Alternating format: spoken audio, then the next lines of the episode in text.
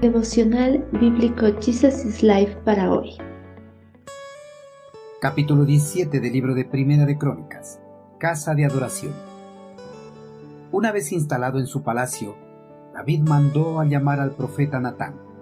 Mira, le dijo David, yo vivo en un hermoso palacio de cedro, mientras que el arca del pacto del Señor está allá afuera, debajo de una carpa. Natán le respondió a David, haz todo lo que tienes pensado porque Dios está contigo. La comodidad es algo que todo el mundo anhela, sean personas de escasos recursos económicos, altos o bajos. Todos luchan con el afán y esmero para conseguirla. Algunos por amor a sus familiares hacen grandes sacrificios para que a ellos no les falte nada y disfruten de esa comodidad. La mayoría de las personas, cuando alcanzan la comodidad añorada, se olvidan de las personas que están a su alrededor. Se encierran en sus burbujas sin importar la necesidad de los demás. Tras vencer una y otra vez difíciles obstáculos, David encontró la comodidad al sentarse definitivamente en el trono de Israel como el único monarca de todo el reino.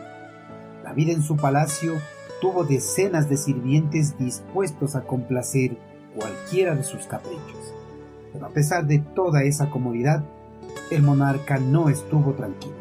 Se sentía culpable de que el arca del pacto, el símbolo de la presencia del eterno Creador en medio de su pueblo, estuviera en una tienda a la intemperie, sin la adecuada protección del clima cambiante de la región, mientras que él vivía en un hermoso palacio, disfrutando del confort y del placer.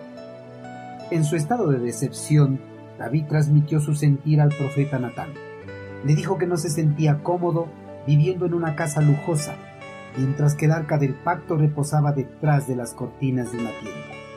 Le dijo al profeta Natán que anhelaba construir una casa para el eterno Creador. El monarca quería hacer algo para remediar esta situación que estaba fuera de lugar. Un ser humano cualquiera viviendo en un palacio de lujo, mientras que el Dios Todopoderoso moraba en una simple tienda. David quería que el arca del pacto estuviese en un lugar de confort digno para que viva su creador. Ante el anhelo expresado por el monarca, el profeta no tenía ninguna revelación directa de parte del eterno creador para darle como respuesta, pero le dio su mejor opinión.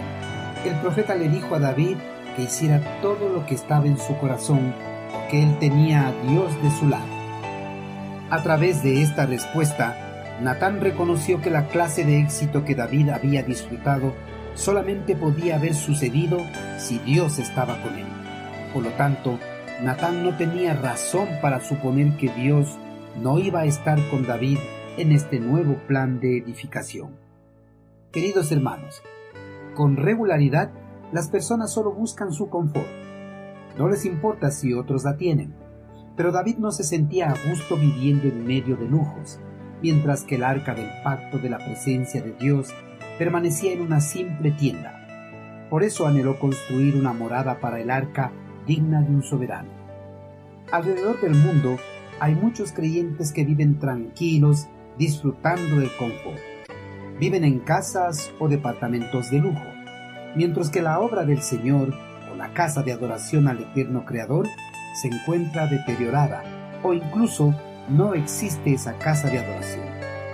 Hermanos, si Dios ha derramado de sus bendiciones en nuestras vidas y vivimos cómodamente, agradezcamos por esa comodidad al eterno Creador.